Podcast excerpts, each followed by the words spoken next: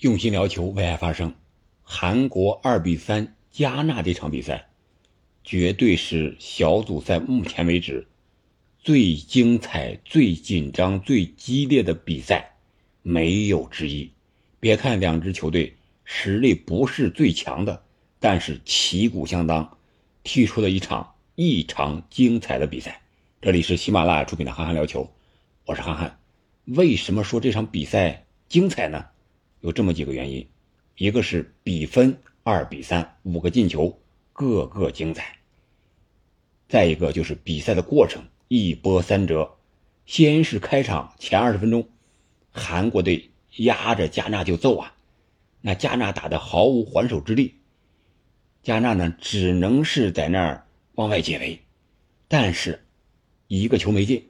二十分钟之后，加纳的反过劲儿来。直接就给了韩国一闷棍。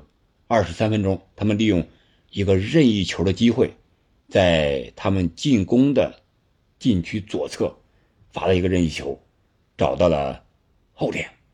然后这个大阿尤在顶头球的时候，这个球落下来砸到手上了。但是主裁判经过 VR 判罚之后，认为这个手球没有影响比赛的进程，所以说被判有效。这样，他们的萨里苏那脚补射就为加纳首开纪录，也是打开了胜利之门呀。没过十分钟，第三十四分钟，同样在这个位置，只不过这次不是任意球，而是一个边路的传中。传中的呢是大阿尤，然后在禁区之内，库杜斯这位二十号年轻的小将头球一甩。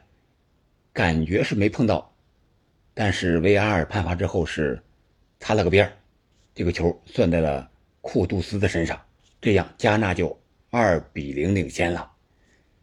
领先之后，这上半场的时间几乎就进入到加纳的节奏。你看加纳踢球也好，反击也好，防守断球也好，个人的身体素质也好，托马斯帕泰这个转移也好，都是特别特别的。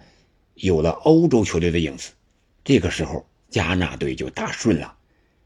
然后下半场一开场，让人没有想到的事情发生了，什么呢？就是韩国队利用两分钟的时间接管了比赛，将比分给扳平了。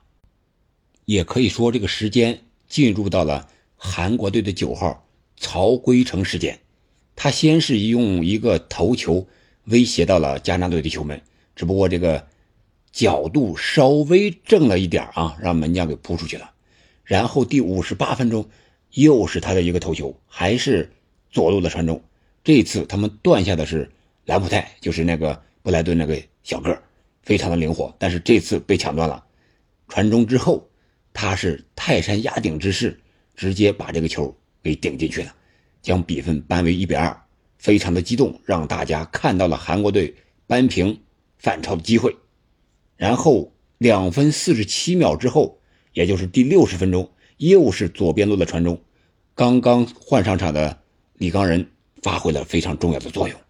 第一个球是他断的，然后传的，这个球也有他的功劳。然后又是一个泰山压顶，将比分二比二扳平了。这个时候，我们看到这个加纳队的主教练叫这个阿多，有点茫然了，不知所措。给人的眼神就是那种，哇，这是什么情况？发生了什么事情？不像上半场那样沉着冷静了。上半场，当加纳队打进两个进球的时候，他还是异常的冷静，告诉球员一定要保持专注呢。这个时候，他有点不知所措。好在呀，第六十八分钟，他们也扳回来一个，同样是左路传中，然后进球的。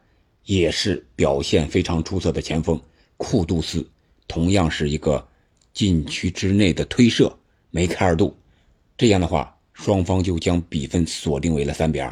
但是这场比赛加时十分钟，最后十分钟就是上半场前二十分钟的翻版，一直用各种高空轰炸来轰炸加纳的球门，但是未能取得进球，非常遗憾。这场比赛我。前面的节目进行过预测，感觉能够想到会非常的激烈紧张，双方攻防节奏会很快。但是没有想到的是，会是这样一个过程和打进这么多球的一个结果。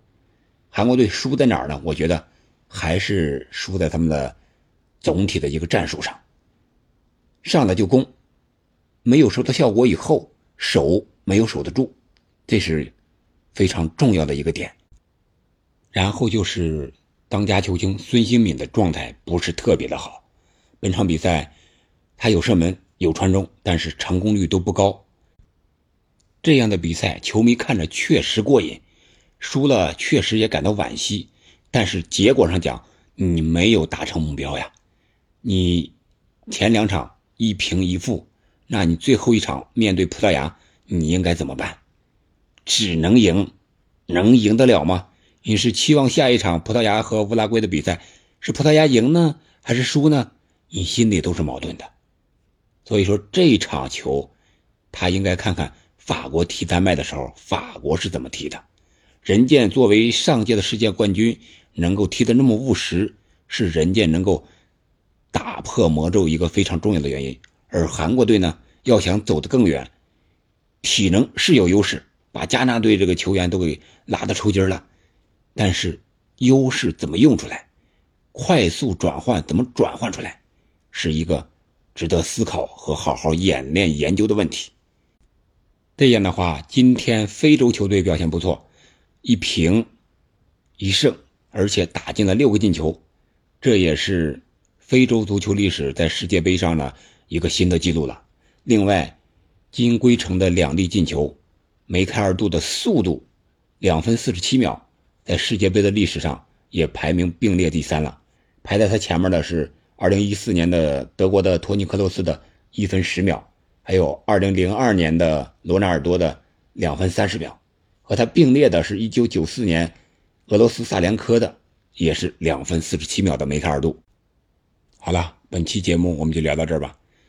我们会在明天凌晨看一下葡萄牙和乌拉圭比赛的结果，看看 H 组最后一轮会出现什么样的情况，韩国队还能不能？把出线权掌握在自己的手中，就看这场比赛的结果了。好了，我们世界杯接着看。感谢您的收听，再见。